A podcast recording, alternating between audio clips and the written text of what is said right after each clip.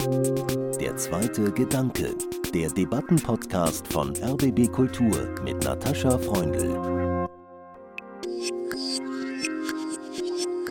Es ist ein schlitteriger Abhang, auf dem wir rutschen und wir mhm. verlieren komplett die Kontrolle. Und dann werden wir uns unten alle die Knochen brechen. Und das muss in den Köpfen der Menschen ankommen. Da müssen sich die Leute mit konfrontieren. Und deswegen. Das stimmt, aber trotzdem ja. können sie nicht über den politischen Prozess hindurchspringen oder drüber hinwegspringen. Also da kann man nicht einfach sozusagen durch Protest sich so lange auf die Straße setzen, bis der Schalter umgelegt wird, sondern da muss man durch die Öffentlichkeit, durch die politischen Debatten, durch die politischen Auseinandersetzungen durch.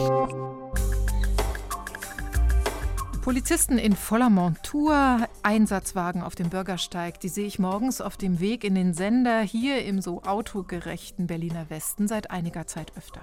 Auch junge Menschen in Warnwesten im Schneidersitz auf der Straße, bedrängt von schimpfenden Autofahrern. Glück gehabt, denke ich jedes Mal und fahre auf dem Rad an ihnen vorbei. Säße ich im Auto auf dem Weg zu einem Studiotermin, zum Beispiel zu einer Aufzeichnung dieser Sendung, der zweite Gedanke, dann würde ich mich sehr ärgern über die Klimaaktivisten der letzten Generation. Sind Straßenblockaden mit Klebstoff? Ist Kartoffelbrei auf Kunstwerke ziviler Ungehorsam? Und wenn ja, hilft es der Sache, dem Kampf ums Klima gegen den Tod der Natur? Ich bin Natascha Freunde und begrüße Sie zu einer neuen Folge von Der zweite Gedanke. Heute mit der Klimaaktivistin Lina Jonsen, die sich seit Jahresbeginn in der Gruppe Letzte Generation engagiert. Herzlich willkommen, Frau Jonsen. Danke. Und mit Robin Zellikates, Professor für Sozialphilosophie an der Freien Uni Berlin und Experte für zivilen Ungehorsam. Herzlich willkommen, Herr Zellikates. Hallo, vielen Dank. Ich möchte zu Beginn Sie beide gerne um Ihre ersten Gedanken zu drei Stichworten bitten für erste Begriffsklärungen.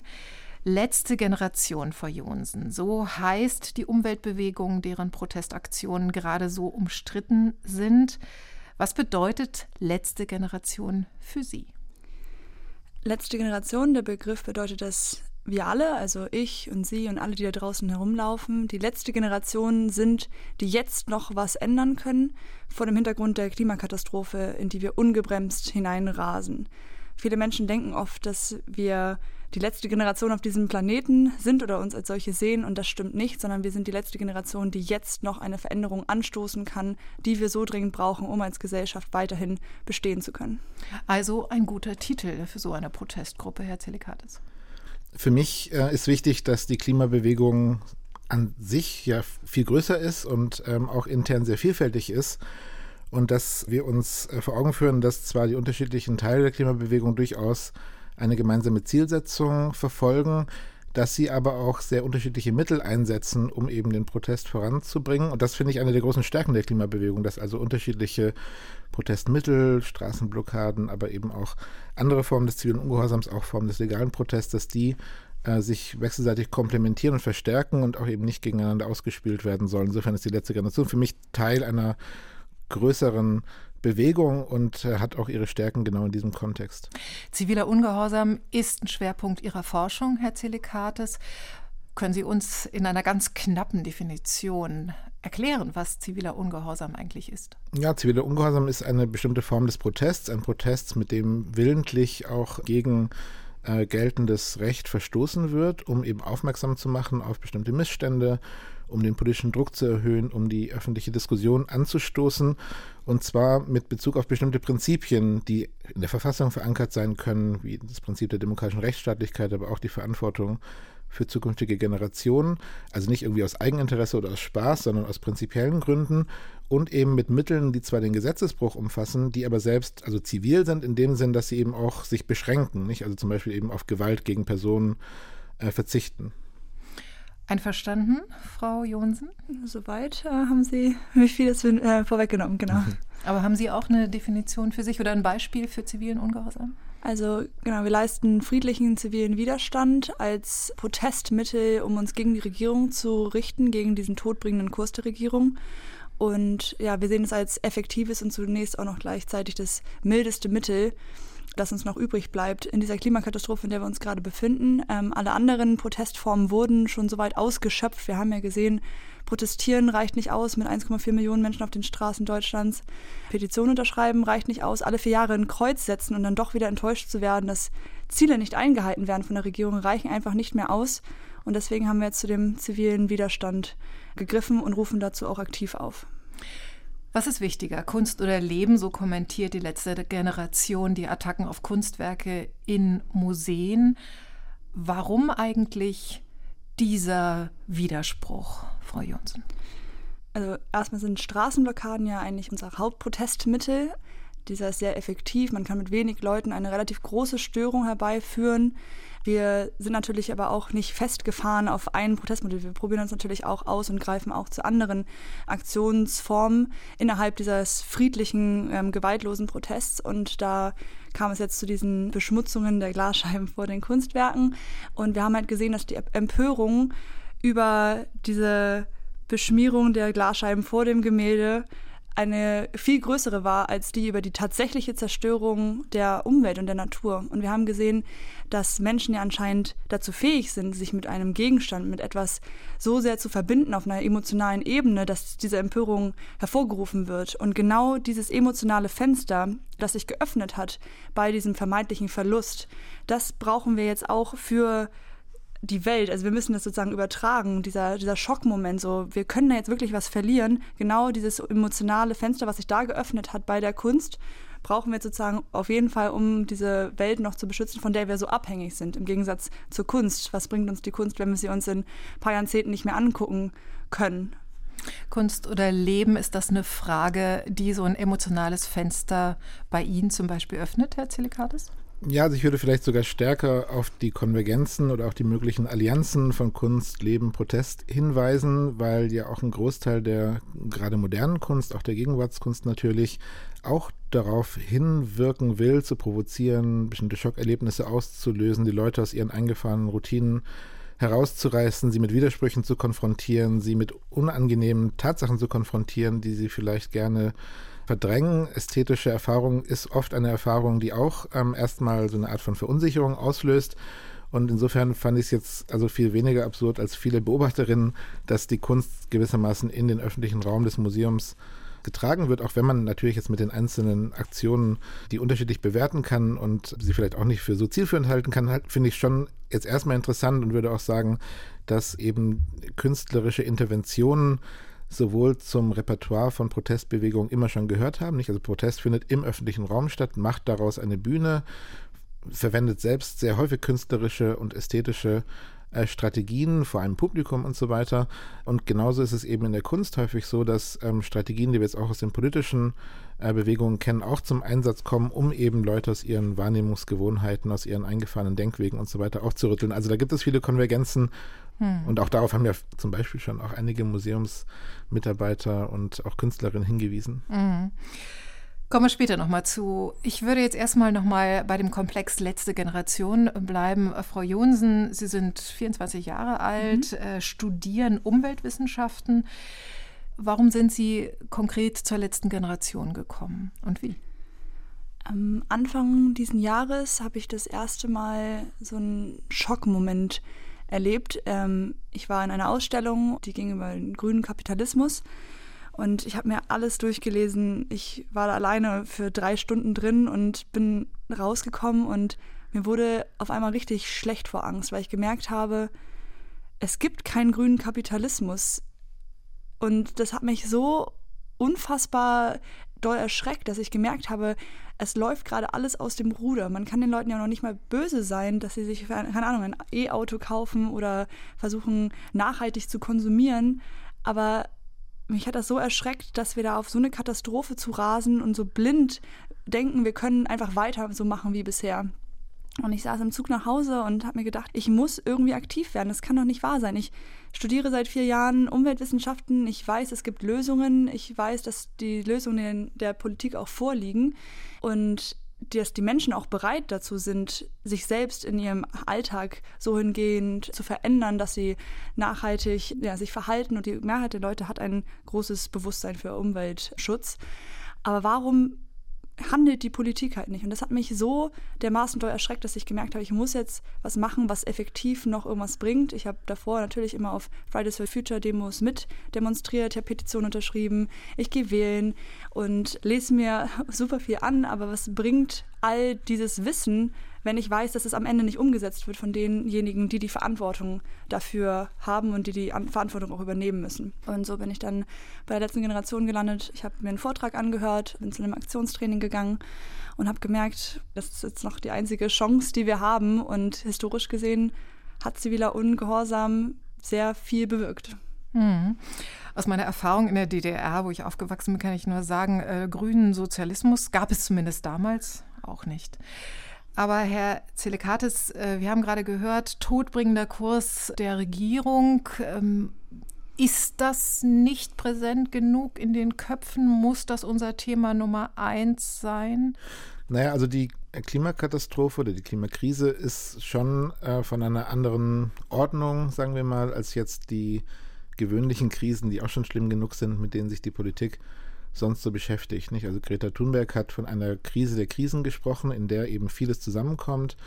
Die Krise unseres Wirtschaftssystems, eines mehr oder weniger regulierten Kapitalismus, die Krise der natürlichen Lebensgrundlagen, die Krise der Arbeit, Krise der Umweltzerstörung, die unterschiedliche Formen annimmt, die Krise der Demokratie. Ja, all das kommt in der Klimakrise ein Stück weit zusammen und führt auch dazu, dass diese Krise eben sehr, sehr schwer bearbeitbar ist und eben sowohl dem politischen Handeln als auch, sagen wir mal, dem Bewusstsein der Betroffenen die Möglichkeiten dazu übersteigen scheint. Nicht? Und das führt zum Teil natürlich sowohl zu den Aggressionen, mit denen die Klimabewegung konfrontiert ist, die zum Teil sicherlich auch daher rühren, dass, dass Menschen nicht genau wissen, wie man überhaupt auf so eine Krise adäquat reagieren kann. Zum Teil führt es auch eben natürlich dazu, dass eben sich junge Menschen jetzt fragen, also was kann man überhaupt noch tun, wenn alles andere ins Leere zu laufen scheint. Ich würde nur zwei Sachen vielleicht schon gleich vorweg da noch anfügen, um das Bild ein bisschen zu komplizieren. Also die Klimabewegung hat schon einige Erfolge, glaube ich, einfach vorzuweisen. Nicht? Also die Diskussion über die Klimakatastrophe hat sich in Deutschland, in Europa, vielleicht auch auf globaler Ebene in den letzten Jahren wirklich fundamental äh, verändert. Es gibt ein viel breiter in der Bevölkerung verankertes Klimabewusstsein. Der politische Diskurs hat sich verändert, noch nicht weit genug, das stimme ich Ihnen auf jeden Fall zu, aber das ist jetzt vielleicht auch gerade für die Älteren unter uns offensichtlicher, weil noch vor zehn Jahren wäre diese Diskussion ganz anders gelaufen. Noch vor zehn Jahren wäre auch das Urteil des Bundesverfassungsgerichts im letzten Jahr zur Klimapolitik, das ja der Regierung ähm, sehr dezidierte Auflagen erteilt hat, nicht denkbar gewesen. Ja, also ich glaube, in diesen Hinsichten hat die Klimabewegung in ihren unterschiedlichen Facetten auch schon viel erreicht. Und ich würde auch sagen, dass es wichtig ist, sich vor Augen zu führen, dass, also sie hat jetzt zum Teil so geschildert, also es wurden alle äh, sozusagen Formen der Beteiligung des Protests schon ausprobiert und deswegen kann man jetzt gar nichts anderes mehr machen, als diese spezifische Art des Protests der Straßenblockaden zum Beispiel eben anzuwenden. Ich denke, man muss das weniger so als eine Abfolge sehen und stärker tatsächlich eben komplementär. Ja? Ich glaube, es ist immer noch wichtig, dass Leute in großen Zahlen demonstrieren gehen. Es ist immer noch wichtig, dass es Rechtswissenschaftlerinnen gibt, die sich hinsetzen und sagen, die Regierung behauptet, das könne man gar nicht in Gesetze gießen, die sich hinsetzen und die Gesetzesentwürfe schreiben und sagen, hier ist ein Gesetzesentwurf, so könnte man es machen, warum macht ihr das nicht?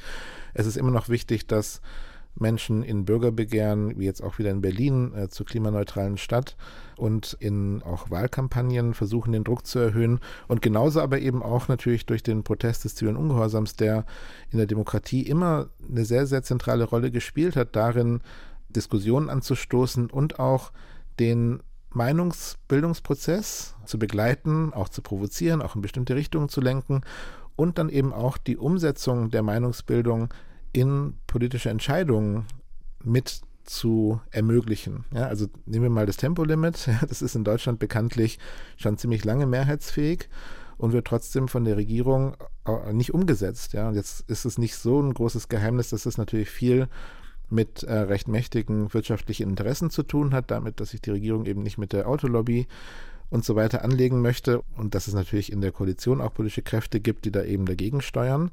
Ja, das ist aber erstmal für eine Demokratie schon ein Problem, dass es sozusagen eine breite Bevölkerungsmehrheit gibt, die das wünscht, dass es auch von Expertinnen hinreichend belegt, dass damit nicht nur jetzt Umweltzerstörung ein bisschen runtergefahren werden würde, sondern eben auch die Zahl der Verkehrstoten signifikant reduziert würde. Und auch da, glaube ich, kommt man ohne Protest nicht weiter sozusagen. In dieser komplexeren Sichtweise ist die Demokratie sowas wie ein Ökosystem, ja, das sich zum Teil recht schwerfällig bewegt, aber eben immer wieder auch in Gang gesetzt werden kann, auf verschiedene Weise, zu denen eben auch Protest und auch ziviler Ungehorsam, also Protest außerhalb der formalen Prozeduren des demokratischen Systems ganz wesentlich gehört. Ähm, also ich sehe das auch überhaupt gar nicht so, als dass das alles ausgeschöpft wurde und es so ein linearer Gang mhm. ist, sondern ich finde es auch super wichtig, dass es all diese verschiedenen Formen des Protestes gibt. Und wir sehen ja jetzt auch gerade einen Zusammenschluss verschiedener Umweltbewegungen. Und das mhm. ist ja mhm. genau das, was wir wollen. Wir wollen, dass Menschen zusammenkommen und endlich an demselben Tau in eine Richtung ziehen, damit mhm. sich was bewegt. Und das passiert ja auch jetzt gerade. Und wir wären ja auch nicht da, wo wir jetzt sind, ohne Fridays for Future. Nur wir mhm. müssen halt auch einfach sehen, was bringt uns jetzt den nötigen Erfolg? Wo legen wir jetzt all unsere Energie hin, damit wir diesen Wandel jetzt in den nächsten zwei bis drei Jahren noch schaffen? Denn das mhm. ist dieser Zeitraum, dieser Spielraum, den wir jetzt noch haben, um wirklich was zu bewegen. Also da kann man immer sagen, ja, es wurde schon viel erreicht in der Politik und Leute strengen sich ja auch an und Leute gucken sich selbst auf die Finger, wo sie was tun und machen können. Mhm. Aber es reicht einfach ja leider nicht aus. Mhm. Es reicht nicht aus, dass irgendwie hier mal ein Paketchen verabschiedet wird oder hier irgendwie eine Forderung mal angenommen wird, sondern die Politik muss jetzt massiv umlenken. Sie muss die Wirtschaft komplett massiv umbauen, sie muss die Gesellschaft umbauen. Mhm. Und dieser Rahmen ist ja gar nicht gegeben. Und ich begrüße das, wenn alle Leute sich irgendwie für Umweltschutz einsetzen. Aber was bedeutet Umweltschutz so? Die meisten Leute denken, okay, ich tue ja schon alles Mögliche in meinem eigenen Haushalt und ich fahre mit dem Fahrrad oder ich fliege nicht mehr so. Aber es tut mir auch leid, es reicht einfach nicht aus, wenn dieser politische Rahmen nicht da ist. Und mhm. das muss so in unseren Kopf hineingehen, was ist unser Beitrag jetzt, den wir leisten, um diesen gesellschaftlichen Wandel zu schaffen, den wir so dringend brauchen. Mhm.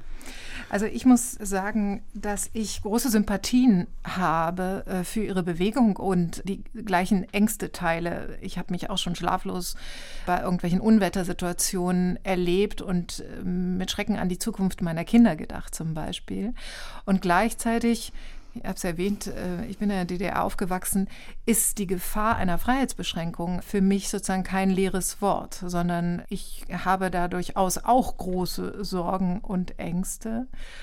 Wie hat sich denn Ihr Leben persönlich verändert, seit Sie aktiv in der letzten Generation sind? Ähm, ja, es hat sich sehr viel verändert. Also hätte mir vor noch zwei Jahren jemand gesagt, ich würde mal irgendwie auf der Straße sitzen und mich da irgendwie Gebrüll und dem Gehupe von Leuten entgegensetzen und mich von Polizisten wegzerren lassen, zum Teil auch ja unter Schmerzgriffen und würde irgendwie Tag oder mehrere Tage in der Polizeistation irgendwie verbringen, in einer Einzelzelle, so das hätte ich mir nie erträumen lassen. So, ich hätte, wir machen das ja auch nicht zum Spaß. Ich mache das auch überhaupt nicht zum Spaß. Es ist nicht schön, sich da irgendwie auf der Straße dieser Konfrontation auszusetzen. Und ich wünschte so sehr, es wäre nicht nötig. Ich wünschte es so sehr, aber ich habe so eine große Angst davor, was da in den nächsten Jahren auf uns zukommt. Und es ist ja, es ist ja nicht mehr so, dass wir das jetzt nicht alle nicht mehr mitbekommen werden, sondern ich werde das miterleben, wenn sich hier nichts bewegt. Und ich bin ein absoluter Familienmensch. Ich habe Freunde in meinem Umkreis, die jetzt auch alle Kinder bekommen und die Babyfrage steht schon voll im Raum. Und vor zwei Jahren dachte ich auch noch so, oh ja, schön, ich habe da auch richtig Lust drauf. Und mittlerweile, ich habe da so eine Angst vor, ich kann keine Kinder in so eine Welt setzen. Und diese Angst, das ist, damit bin ich nicht alleine. Es sind zwei Drittel, es gab eine große Studie, dass zwei Drittel der ganzen jungen Menschen Angst vor dieser Unsicherheit haben, die da auf uns zurast. Und das ist halt so ein Point of No Return, den wir erreichen werden in so zwei, drei Jahren. Und das sagt ja nicht ich, sondern das sagt ja die Wissenschaft. Die Fakten sind ja auch alle da um dieser Angst so entgegenzuwirken. Ich konnte mich auch nicht mehr abends ins Bett gehen, ohne irgendwie nervös wieder aufzuwachen und morgens aufwachen und meinem Alltag weiter nachgehen, weil ich gemerkt habe, es muss sich jetzt was verändern. Und seitdem ich halt in dieser Bewegung mit drin bin und sehe, dass so viele Menschen, so viele unterschiedliche Menschen zusammenkommen mit demselben Überlebenswillen, mit demselben Traum, mit derselben Vision von einem gerechteren Leben in der Zukunft, seitdem habe ich halt diese Nervosität nicht mehr, weil ich merke, okay, wir können was schaffen, wir können mhm. was bewegen und das ist ein tolles Gefühl der Selbstwirksamkeit Und ja, ich kann alle Leute, die irgendwie sich da irgendwie Gedanken drüber machen oder auch nervös sind, nur einladen, so werde selbstwirksam, versuch dich diesem todbringenden System entgegenzustellen, weil das ist das Einzige, was einem da so hilft. Das ist wie so eine Depression, die man hat und wir alle verfallen in Resignation und sagen, oh, das ist so schlimm, da kann man nichts mehr machen, lieber nicht hinschauen, so mich trifft es jetzt schon nicht so sehr. Aber es ist wie eine Depression, die man versucht immer wegzuschieben.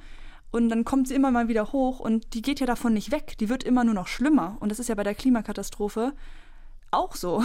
Die geht nicht davon weg, dass man sie einfach ignoriert. Und deswegen können wir sie nicht mehr ignorieren, die Gesellschaft darf sie nicht mehr ignorieren und die Politik darf sie nicht mehr ignorieren. Und dafür sitzen wir auf der Straße und leisten diesen Widerstand. Und gleichzeitig droht bei solchen Selbstwirksamkeiten, wie Sie sie beschreiben, auch immer die Gefahr eines gewissen Fanatismus. Und ich gebe mal die Frage weiter an Sie, Herr Zelikatis, Ihr Kollege, der Philosoph Wolfram Eilenberger, der hat hier an, in diesem Studio schon im Gespräch mit der Klimaaktivistin Luisa Neubauer von Fridays for Future davon gesprochen, dass die Rede davon, wir haben keine Zeit mehr, typisch ist für revolutionäre politische Bewegungen.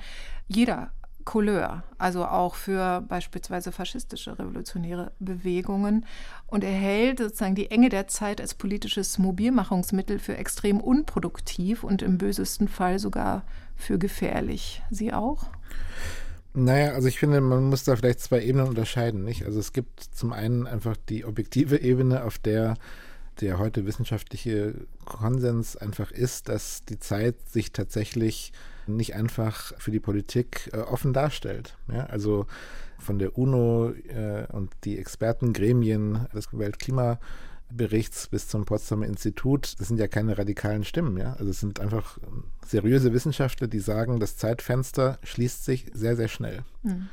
Ja, und das hat nichts mit revolutionärer Romantik oder Angstmache zu tun, sondern es sind einfach die Fakten, die man akzeptieren muss, weil sonst ist keine verantwortliche Politik möglich.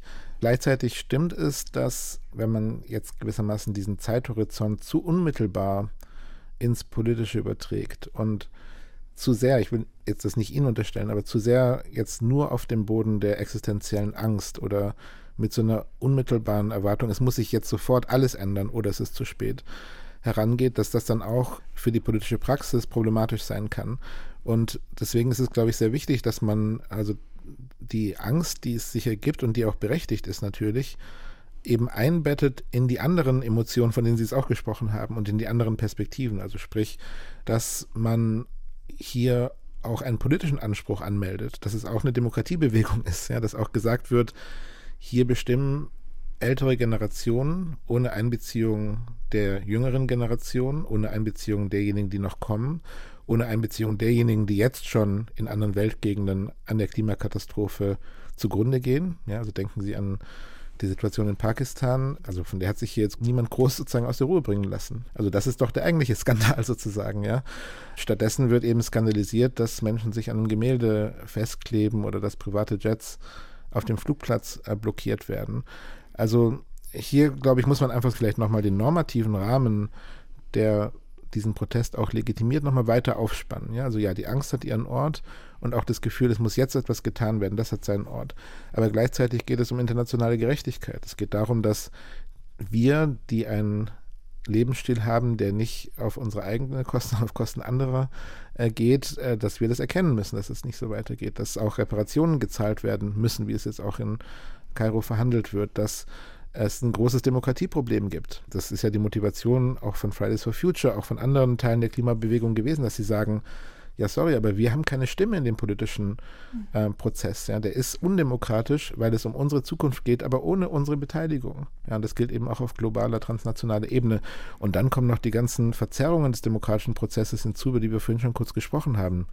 Lobbys, mächtige Interessen und so weiter. Ja, das ist ja auch, also weil Sie Freiheit erwähnt haben, nicht? Das ist auch eine Freiheitsbeschränkung, wenn bestimmte Interessen so im demokratischen Prozess hinter verschlossenen Türen eben verhindern, dass die öffentliche Meinungsbildung in entsprechende politische Entscheidungsprozesse überführt wird. Ja, und ich glaube, die Klimabewegung müsste sich vielleicht noch stärker, auch als soziale Gerechtigkeitsbewegung, auch als Demokratiebewegung verstehen und präsentieren. Das tut sie natürlich schon, aber ich glaube, das müsste sie viel offensiver noch tun, weil das auch vielleicht oder hoffentlich noch mehr Leute anspricht oder ins Boot holt, weil, weil doch den meisten.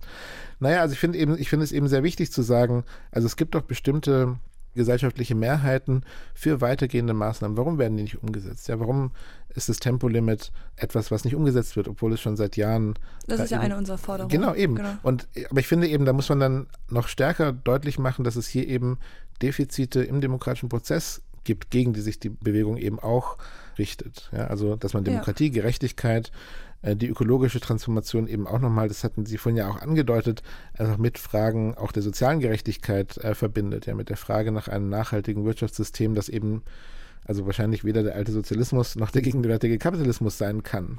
Ich würde einfach sagen, man muss dieses Spektrum weiter auffächern und auch versuchen, die Protestaktionen so zu wählen, dass sie eben dieses gesamte Spektrum abdecken. Manche der Protestaktionen lesen sich halt für die Öffentlichkeit eher nur in dem einen Segment, wir können nicht mehr, wir müssen jetzt hier etwas erzwingen und das ist, glaube ich, eine problematische Verengung. Ja, also ich sage jetzt nicht, dass die Protestmittel per se illegitim sind, aber ich glaube, man muss einfach sich über die verschiedenen Protestformen im Zusammenspiel mit diesen unterschiedlichen Zielen oder Rechtfertigungs- Modellen Gedanken machen. Ja. Und diese Komplexität würde ich stärker in den mhm. Vordergrund stellen. Ich würde gerne nochmal in die Geschichte des zivilen Widerstands in Bezug auf die Umweltbewegung gucken. Mir scheint, und ich bin keine Expertin des Themas, aber mir scheint, wenn wir uns Greenpeace-Aktionen beispielsweise anschauen, 1995 Besetzung des Öltanks Brent Spar und damit die Verhinderung, dass die Plattform im Atlantik versenkt wird oder Behinderung des Walfangs oder Blockaden von Castor-Transporten, dass diese Aktionen sich immer auf konkrete Orte oder konkrete Seiten der Umweltzerstörung richteten und durchaus auch unter ja zum Teil lebensgefährlichem Einsatz. Und das, was Sie jetzt machen in der letzten Generation, Straßenblockaden oder eben auch die Attacken in den Museen, Sie sagen, Ihr Leben hat sich dadurch sehr verändert und Sie erleben Polizeigewalt. Und dennoch habe ich den Eindruck, dass der tatsächliche Einsatz lange nicht so radikal ist wie in den Beispielen, die ich genannt habe, zum Beispiel von Greenpeace. Ja, das ist natürlich auch ganz bewusst so, weil sonst würde man ja auch nicht mehr Leute werden und die braucht es ja, um den Druck auf die Regierung größtmöglich auszuweiten. Äh, wenn man jetzt sagt, hey, wir riskieren jetzt alle unser Leben und blockieren jetzt hier Tanker in unseren Gummibooten, das wird ja auch schon gemacht und das wird ignoriert oder hat nicht den nötigen Erfolg bisher gebracht in der Regierung, dann würden sich viel weniger Leute finden, die das machen würden. Und wir setzen uns auf eine Straße, gehen bei Grün auf die Straße, setzen uns dahin, lassen uns wegtragen, lassen das alles mit uns machen. Wir tragen den Protest in die Gesellschaft. Und das ist auch so notwendig, weil wenn es nicht in der Gesellschaft passiert, sondern außerhalb, dann können Leute immer sagen, ah, da gibt es ja Leute, die, die machen was, das finde ich gut, das unterstütze ich so. Ich mache weiter in meinem Alltag wie bisher. Ich fahre zur Arbeit, ähm, arbeite weiter, hole meine Kinder ab und sind nicht davon selbst betroffen. Und leider braucht es diese konstruktive Spannung innerhalb der Gesellschaft, um dieses Thema nicht ignorieren zu können. Es braucht diesen Diskurs in der Gesellschaft, es braucht diese Positionierung, es braucht die Positionierung nicht nur in der Gesellschaft, sondern auch in den Gerichten und in der Regierung. Und das sehen wir ja gerade, das passiert ja gerade.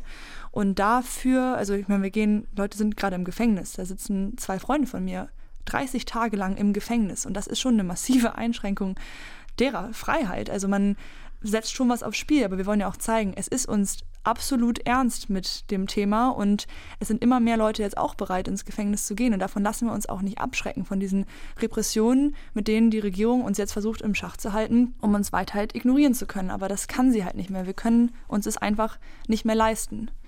Kann ich an zwei Punkten vielleicht nochmal was unterstreichen? Also das erste ist der historische Vergleich mit früheren Aktionen der Umweltbewegung zeigt ja, dass also dieser Diskurs der Radikalisierung, der jetzt stattfindet aus der Politik, zum Teil auch aus den Medien, dass der komplett ahistorisch ist. Ja, also in den 80er Jahren waren die Auseinandersetzungen auch mit der Polizei, die waren viel, viel gewaltsamer, viel, viel radikaler, wenn es um Atomkraftwerke, Raketen und so weiter ging. Nicht? Also das ist mit heute überhaupt nicht vergleichbar, wo also ist ja wirklich zu keiner direkten Gewalt kommt, auch nicht, mhm. nicht mal in Auseinandersetzung mit der Polizei in Anführungsstrichen. Ja. Und äh, das muss man sich, glaube ich, einfach vor Augen führen, um diese Rede von der grünen RAF und vom drohenden ja. Klimaterrorismus einfach äh, wirklich zurückzuweisen, dass das einfach Schreckgespenster und Hirngespinste sind, die im Moment jedenfalls wenig Verankerung in der Realität dieser Bewegung haben.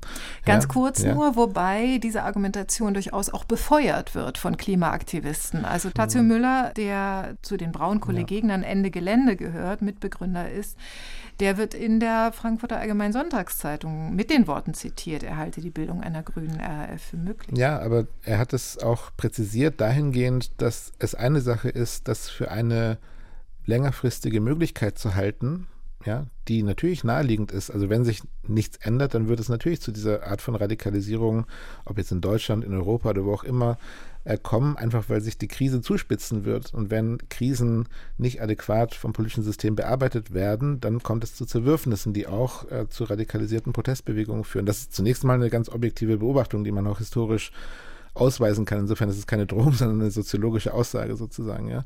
Und das andere, was Müller auch dann betont hat, ist, dass er selbst auch für diese Art von Radikalisierung in der gegenwärtigen Bewegung keine Anhaltspunkte sieht. Nicht? Also insofern muss man da, glaube ich, sehr mhm. genau hinschauen. Aber momentan, glaube ich, ist das kein Szenario, das man wirklich ernsthaft an die Wand malen sollte und vor allem rechtfertigt das eben auch nicht diese Art der Präventivhaft, die jetzt in Bayern angewendet wird und äh, von denen sich die Berliner jetzt ein Stück, ein kleines Stück sozusagen abschneiden wollen. Ja, also klar ist es, also es verursacht Kosten, es kann sehr unangenehm sein für die Menschen, die im Stau stehen. Es kann auch zu tragischen oder schlimmen Nebenwirkungen, unintendierten Nebeneffekten führen.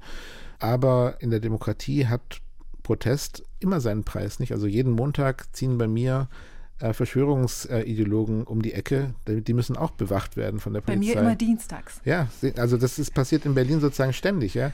Und natürlich hätte ich lieber, dass die da nicht demonstrieren und meine Tochter nicht mit diesen Slogans die ganze Zeit konfrontiert wird oder die Straße nicht permanent gesperrt ist. Aber in der Demokratie gehört das eben dazu. Man kann Protest nicht einfach selektiv verbieten oder unterbinden. Ja, da geht der demokratische Rechtsstaat in eine ganz schnell auch sehr gefährliche Richtung, wenn man das anfängt zu machen. Ich ja? darf mal ganz kurz mhm. einhaken, weil wir reden jetzt ja sehr viel über Protest und andere mhm. Proteste und Protestformen. Mhm.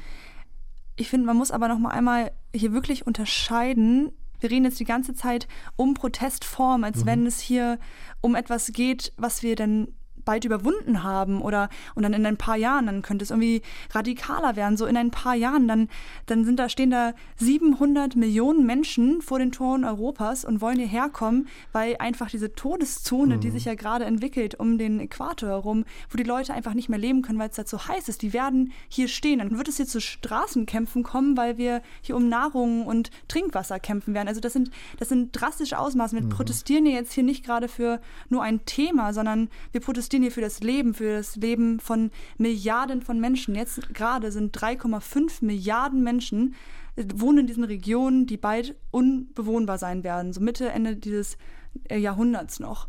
Und wo sollen diese Leute hin? Und das sind ein Drittel der ganzen Weltbevölkerung. Das muss man sich mal klar machen. Also ich verstehe ja, warum man über den Protest redet und die Protestform, aber man vergisst dabei manchmal, um was es hier eigentlich geht und dass es um unser aller Überleben geht und dass es richtig, richtig, richtig hässlich werden Klar, wird. Das stimmt, obwohl der Zeithorizont, also das haben Sie jetzt selber, es geht nicht um ein paar Jahre, sondern es sind natürlich schon ein bisschen Zeithorizonte, ja, die erreicht ja, werden im Klimasystem, ähm, die halt dazu führen und da gibt es halt keine Rückkehr mehr. Also es ist ja wie so, es ist ja nicht so, wie jetzt, wenn man so Treppen runterläuft ja. und dann wird es irgendwann richtig ungemütlich und sagt man, oh, jetzt ist uns das zu, zu heiß geworden und jetzt ist es richtig ungemütlich, ich gehe wieder hoch. So nein, das, es ist ein schlitteriger, Abhang, auf dem wir rutschen und wir mhm. verlieren komplett die Kontrolle. Und dann werden wir uns unten alle die Knochen brechen. Und das muss in den Köpfen der Menschen ankommen. So, Ich kann es ja verstehen, wenn man darüber reden will, ja. wie man da jetzt ankommt, aber das ist unbequem und das muss den Leuten bewusst werden und da müssen sich die Leute mit konfrontieren. Und deswegen. Das stimmt, aber trotzdem ja. können sie nicht über den politischen Prozess hindurchspringen oder drüber hinwegspringen. Also da kann man nicht einfach sozusagen durch Protest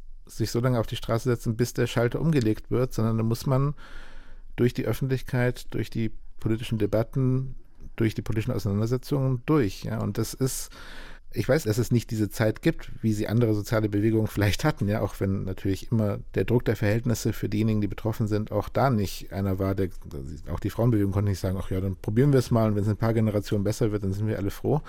Also ich verstehe schon, dass sich die Zeithorizonte hier dramatisch verkürzt haben, aber trotzdem glaube ich, ist es wirklich wichtig, es geht hier um politische Prozesse und auch die Klimabewegung ist Teil eines politischen Prozesses und kann deswegen nicht darauf verzichten, konstruktive Spannung, Öffentlichkeiten generieren, Menschen überzeugen. Das finde ich manchmal in der Kommunikation etwas ambivalent. Nicht? Also manchmal wird gesagt, naja, die Straßenblockaden sind ja gar nicht dazu gedacht, Leute zu überzeugen, sondern sie sollen gewissermaßen direkt den Druck auf die Regierung so weit erhöhen, dass die etwas macht. Ja? Mhm. Weil Überzeugungsarbeit ist, wurde ja schon die letzten Ja, aber das ist, glaube ich, gemacht. illusorisch. Ja? Man wird durch keine Straßenblockade direkt die Regierung zu irgendetwas erzwingen. Das geht vielleicht in anderen, viel begrenzteren Fragen, ja, wenn man den Castor-Transport so lange blockiert, bis die Kosten so weit in die Höhe schießen, dass das nicht mehr politisch durchsetzbar war. Das ist aber der Zusammenhang erstens viel direkter und das Ziel ist viel begrenzter. Ja, also ich glaube, die Klimabewegung kann nur dann wirklich erfolgreich sein, wenn sie beides macht. Also wenn sie tatsächlich den Druck durch gezielte Aktionen erhöht, meinetwegen, aber gleichzeitig auch äh, versteht, dass es hier um politische Prozesse geht, dass man Mehrheiten mobilisieren muss, dass man die Öffentlichkeit überzeugen muss, dass man auch auf verschiedenen politischen Kanälen äh, sozusagen aktiv einwirken muss. Auch deshalb, weil alle Klimawissenschaftler, die ich kenne, sagen, ja, es gibt diese Side Constraints, es gibt die objektiven Tatsachen, aber aus denen folgt nicht die eine richtige politische Position. Ja? Also das heißt, es muss sowieso eine demokratische Auseinandersetzung darüber geben, wie wir leben wollen angesichts dieser Klimakatastrophe. Ja, das kann man nicht den Technokraten und den Wissenschaftlern überantworten. Und ich würde mir einfach wünschen, dass die Klimabewegung stärker noch diese Politisierung, diese politische Auseinandersetzung sucht und eben nicht suggeriert, als sei eigentlich schon klar, was getan werden muss. Und jetzt muss man nur diejenigen, die die Macht haben, dazu zwingen, das auch umzusetzen. Wir sprechen heute in der zweite Gedanke mit dem Philosophen Robin Zelikatis und der Klimaaktivistin Lina Jonsen über die Aktionen der letzten Generation über zivilen Ungehorsam und Protestformen. Und Frau Jonsen, Sie wollten direkt reagieren auf Herrn Zelikatis. Genau, einmal zu der Aufklärungsarbeit. Also man sieht ja, dass die Mehrheiten Mehrheit der Leute für den Klimaschutz ist und auf jeden Fall auch für das Überleben ist. Dafür gibt es ja die Mehrheit auf jeden Fall. Und Aufklärungsarbeit wurde jetzt die letzten Jahrzehnte lang betrieben und spätestens bei Fridays for Future ist es ja bei allen Leuten angekommen. Und die Lösungsvorschläge, die sind ja schon da. Die liegen der Politik ja auch vor. Die liegen im IPCC-Bericht vor. Bürgerinnenräte haben Vorschläge an die äh, Empfehlungen an die Regierung gestellt. Also die Lösungen sind ja da. Sie müssten halt wirklich nur einfach umgesetzt werden. Und die Politik der fehlt es einfach gerade an politischem Umsetzungswillen. Und es ist auch egal, warum jetzt, ob da jetzt eine Lobby hintersteht, die da irgendwie gegenfeuert oder was weiß ich. Auf jeden Fall, die Lösungen sind da, sie müssen umgesetzt werden. Und nochmal, weil Sie gerade von Mehrheiten noch gesprochen haben, es gibt eine Studie, uh, Why Civil Resistance Works. Und da wird gesagt, es sind 3,5 Prozent in der Bevölkerung eines Landes, die gebraucht werden, die aktiv zivilen Widerstand die ganze Zeit konsequent ausüben um diesen gesellschaftlichen Kipppunkt anzustoßen, um diesen gesellschaftlichen Kipppunkt, den wir jetzt so dringend brauchen. Und dann gibt es eine, eine stumme oder schweigende Mehrheit dafür. Und das ist diese Mehrheit, die eigentlich auch für Klimaschutz mhm. ist. So.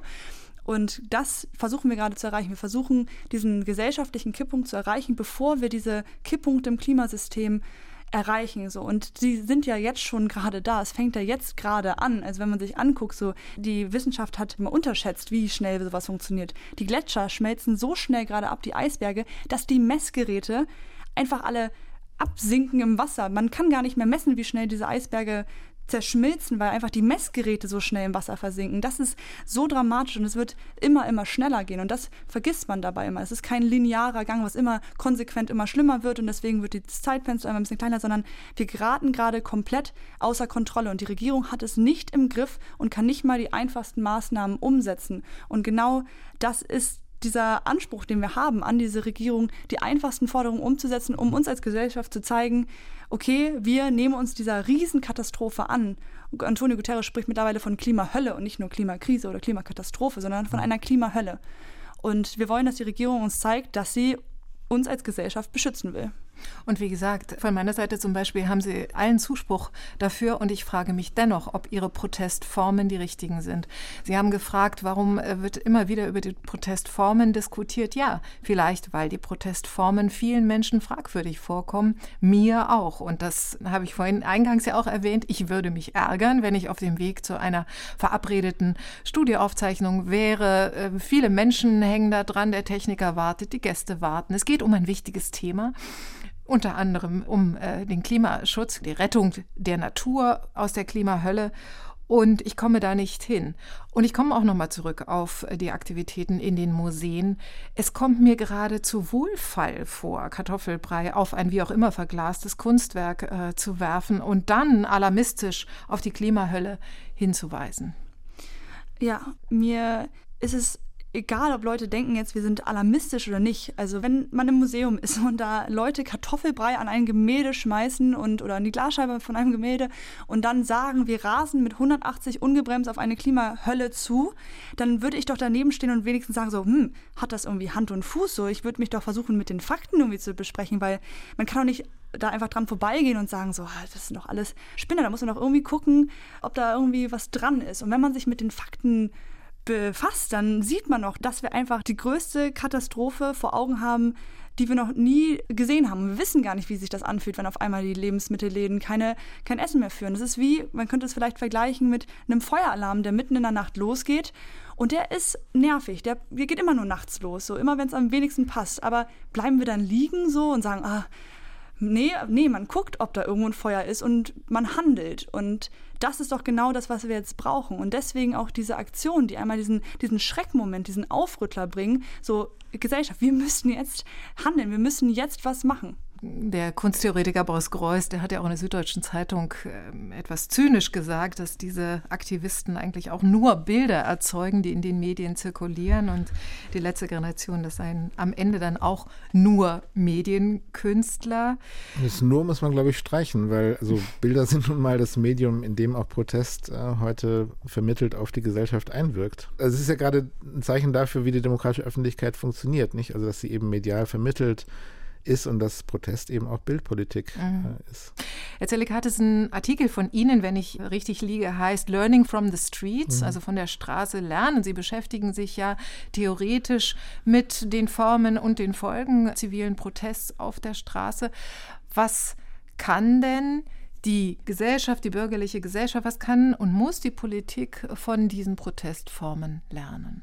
Also zunächst mal ist die grundlegende Lektion, die man, glaube ich, auch aus der Geschichte der Protestbewegung lernen kann, dass Protest zur Demokratie wesentlich dazugehört. Nicht nur zu ihrer Geschichte, sondern auch zu ihrem Funktionieren in der Gegenwart und hoffentlich auch zu ihrer Zukunft, insofern sie eine hat. Nicht? Also Protest ist demokratisierend. Er führt dazu, idealerweise, dass Standpunkte, Ansprüche, Argumente, die ansonsten in der demokratischen Öffentlichkeit nicht gehört werden, in den Diskurs einfließen.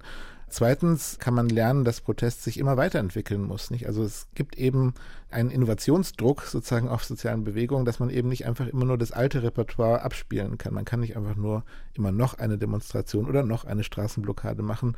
Irgendwann erschöpft sich die Wirksamkeit dieses Protestrepertoires. Deswegen müssen soziale Bewegungen innovativ und auch ein Stück weit lernbereit bleiben. Und ich glaube, dass es tatsächlich auch deswegen wichtig ist, dass auch Gruppen wie die letzte Generation mit verschiedenen Protestmethoden experimentieren und auch ein Stück weit vielleicht lernbereit bleiben mit Bezug auf die öffentliche Reaktion darauf. Und ich finde es gerade jetzt in dem Kontext wichtig, dass man auch nochmal drüber nachdenkt, welche Aktionsformen können vielleicht direkter, auch in den Augen der Öffentlichkeit, die Zusammenhänge vor Augen führen. Nicht? Und da fand ich jetzt zum Beispiel die äh, Protestaktionen an Flughäfen, mit denen eben Privatjets blockiert worden sind, da wird, finde ich, der Zusammenhang viel deutlicher, nicht? Weil, also eine britische Studie hat es gerade nochmal vor Augen geführt, die obersten 1% stoßen jedes Jahr so viel CO2 aus wie die untersten 10%, nicht in zwei Jahrzehnten oder so. Und die obersten 1% stehen halt nicht morgens im Berufsverkehr, wenn die Autobahn blockiert wird. Ja? Also ich finde, da muss man vielleicht auch nochmal gucken, also an welchen Stellen trifft man mit den Interventionsformen, das jetzt Ministerien sind oder Unternehmen oder eben Privatjets, äh, die Teile des Systems, die äh, symbolisch, aber auch real stärker für die Klimakatastrophe stehen, mhm. dafür verantwortlich sind, dafür verantwortlich sind, dass es keine adäquate Reaktion gibt. In diese Richtung könnte man vielleicht auch als Bewegung sozusagen aus der Diskussion, wie sie jetzt in der Öffentlichkeit zum Teil sehr verzerrend geführt wird, auch produktiv lernen, sodass ich letztendlich hoffe, dass der Lernprozess ein wechselseitiger ist, nicht dass die Gesellschaft und Politik, also von Protestbewegungen, auch gerade wenn sie ärgerlich ähm, und äh, nervend sind. Das muss Protest auch ein Stück weit, äh, glaube ich, einfach sein. Sie ist für, für alle Seiten, glaube ich, in gewisser Hinsicht eine Zumutung. Das muss es auch so sein, weil sonst kommt man nicht auf die Höhe der Krise, mit der wir eben äh, konfrontiert sind. Und die, das ist natürlich noch eine weitere Schwierigkeit, nicht, die ja auch nur auf globaler oder transnationaler Ebene wirklich adressiert werden kann. Die Protestbewegungen adressieren jetzt primär im nationalen Rahmen erstmal die eigene Regierung und auch zu Recht.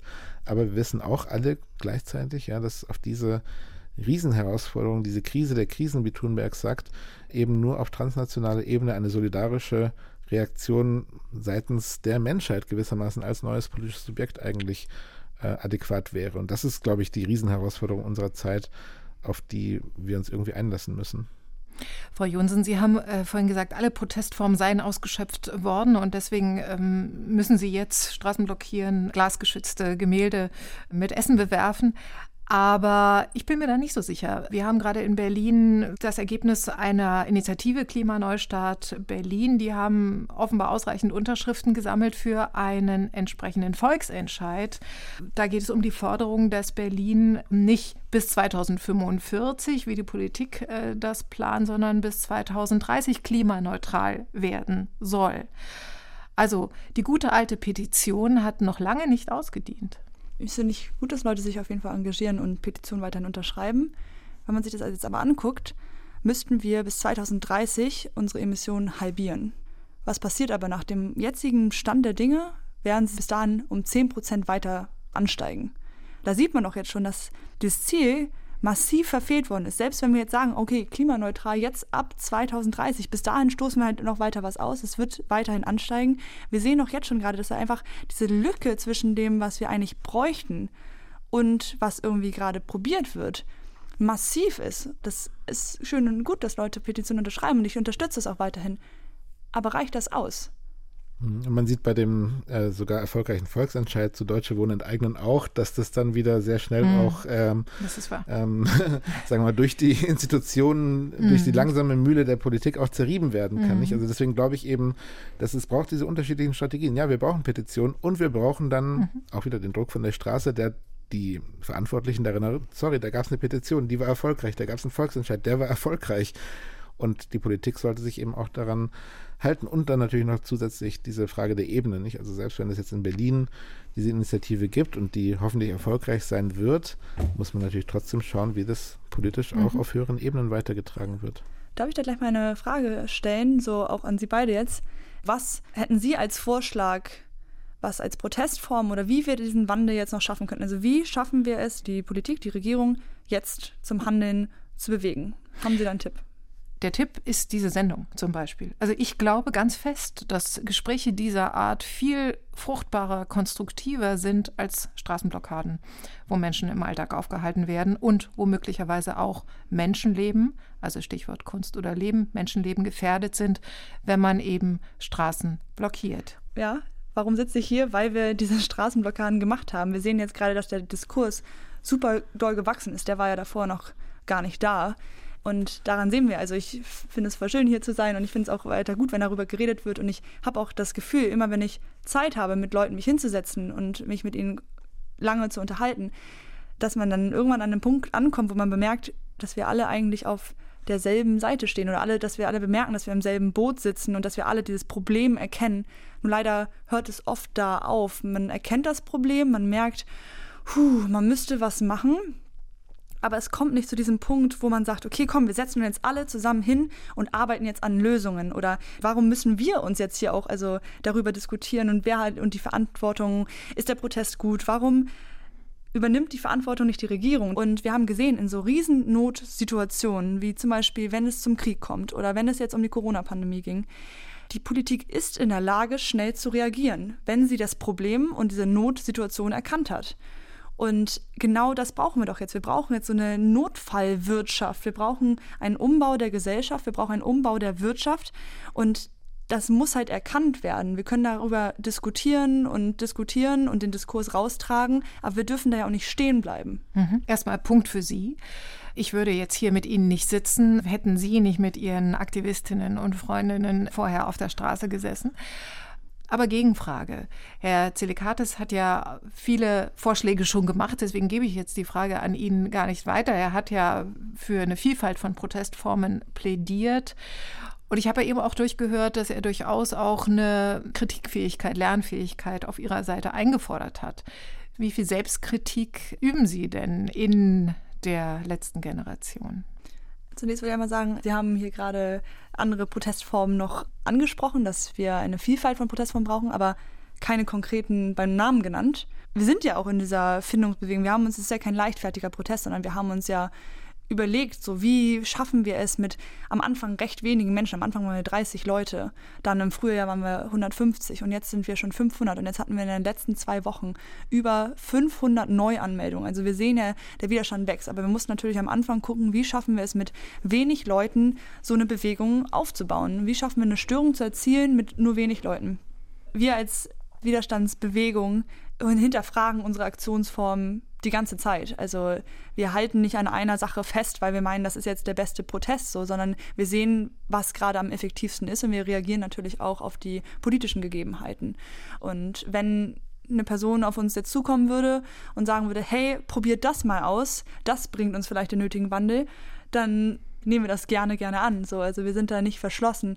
Nur wir haben halt gesehen, dass bis auf diese Straßenblockaden nichts anderes uns bisher eingefallen ist, was so effektiv und dennoch mild ist, um diese nötige Störung herbeizuführen, die wir gerade brauchen, um die Gesellschaft, um die Gerichte, um die Politik aufzurütteln und am Ende dann zum Handeln zu bewegen.